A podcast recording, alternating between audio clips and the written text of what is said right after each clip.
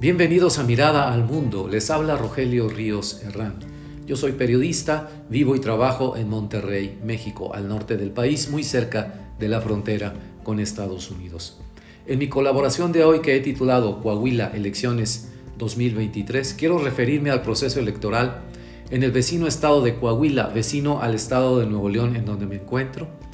que este año elegirá a un nuevo gobernador del estado y renovará su Congreso Estatal.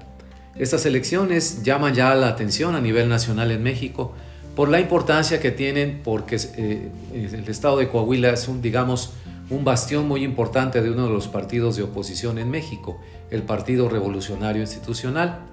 y porque en el año 2024 tendremos una elección presidencial en nuestro país y digamos que esta elección estatal en Coahuila junto con la que se celebrará en el Estado de México,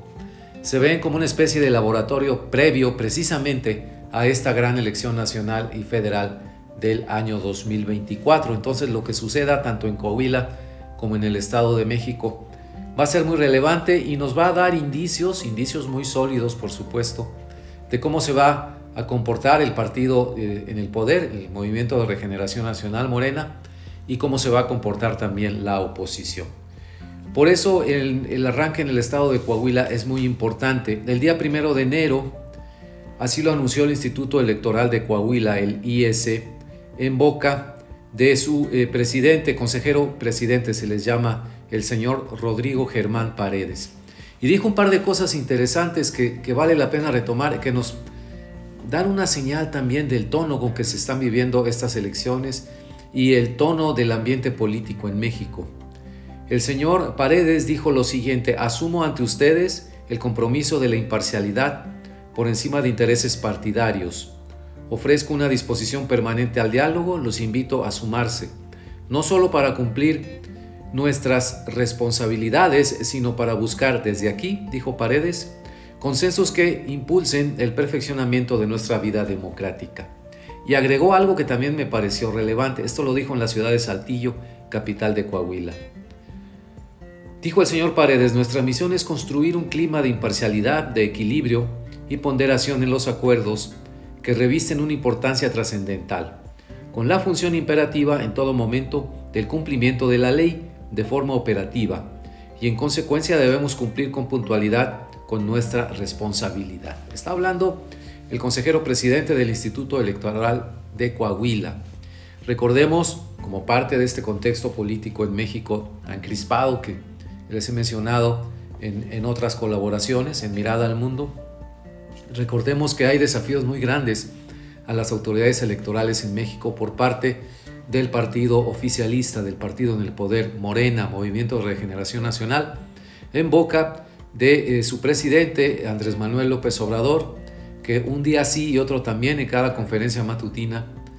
eh, le tira, como decimos los mexicanos, o le tupe a, al INE, al Instituto Nacional Electoral, y en su caso, como va a ser el de Coahuila seguramente, a los institutos electorales estatales, en particular el Instituto Electoral de Coahuila.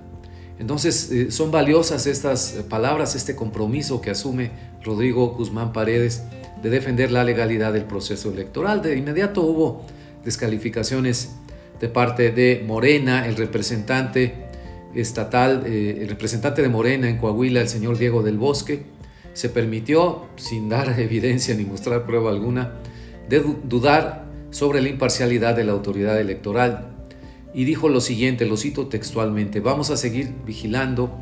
que no se haga fraude electoral y que el árbitro sea completamente imparcial. Hasta donde tengo conocimiento, no han existido en Coahuila en elecciones, por lo menos en este siglo y en buena parte del siglo pasado, que puedan ser calificadas de fraudulentas. Elecciones muy competidas, sí, sí las ha habido en ese estado norteño,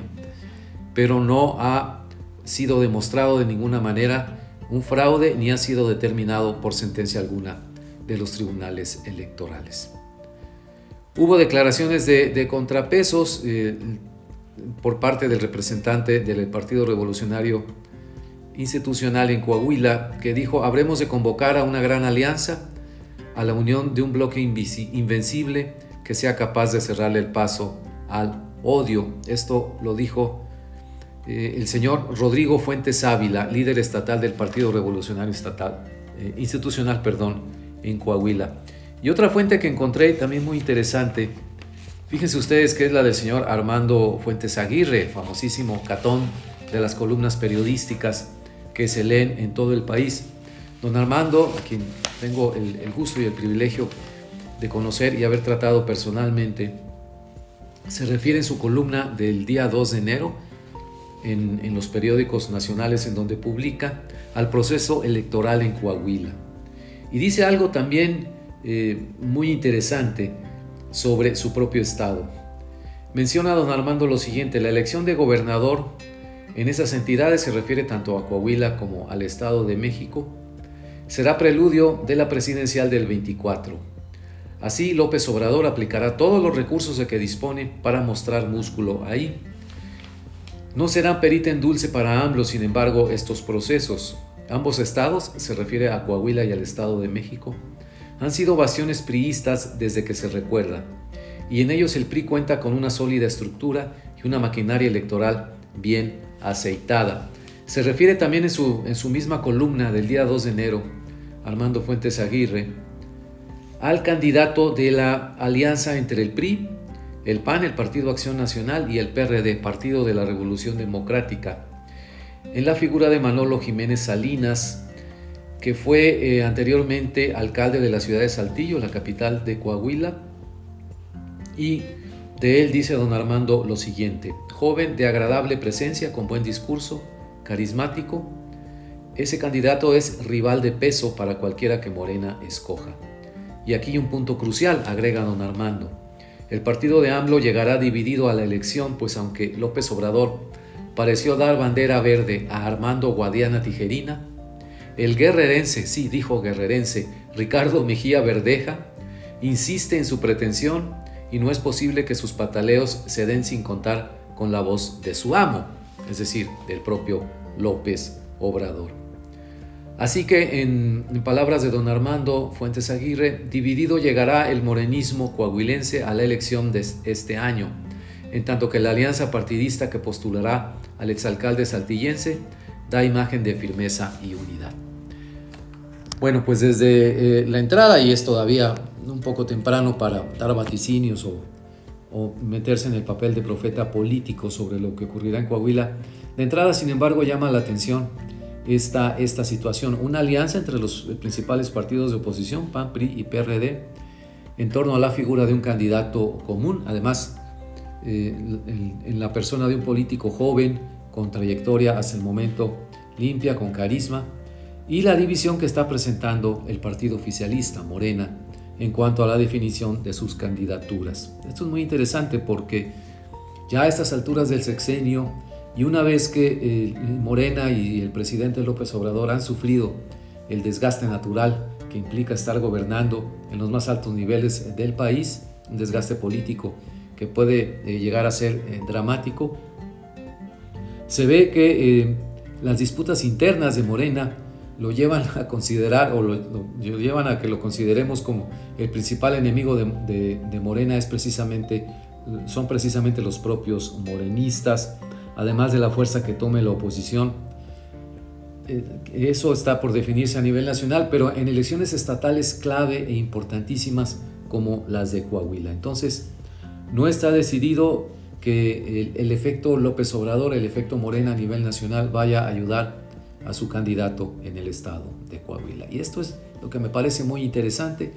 Habrá que ver cómo se definen las cosas en el estado de México. Por lo pronto, Coahuila nos está dando un indicio muy importante